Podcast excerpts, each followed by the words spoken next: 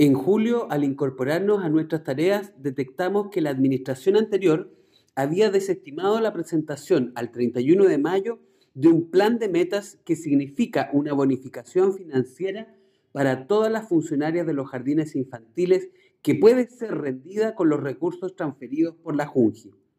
Frente a esto, nuestro alcalde nos encomendó realizar las gestiones para resolver dicha situación y poder elaborar este plan de metas de forma participativa con las funcionarias de los jardines infantiles y gestionar con Junji la rendición de estos recursos.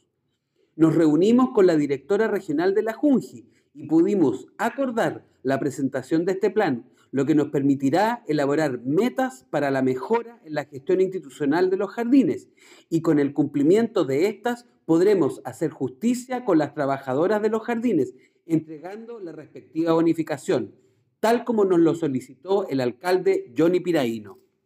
El Departamento de Educación Municipal tiene la línea BTF, que son los jardines infantiles que dan cobertura a los niños y las niñas, prebásica, básica y también sala cuna,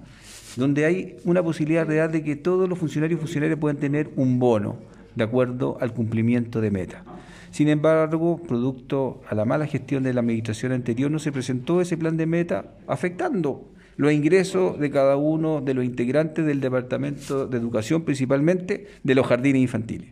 Este alcalde, en conjunto con el director DAIN, hicimos todas las gestiones para poder permitir que se presentara un nuevo plan de meta, el que se está trabajando participativamente con cada una de las personas y de esta manera poder tener este importantísimo bono que va a mejorar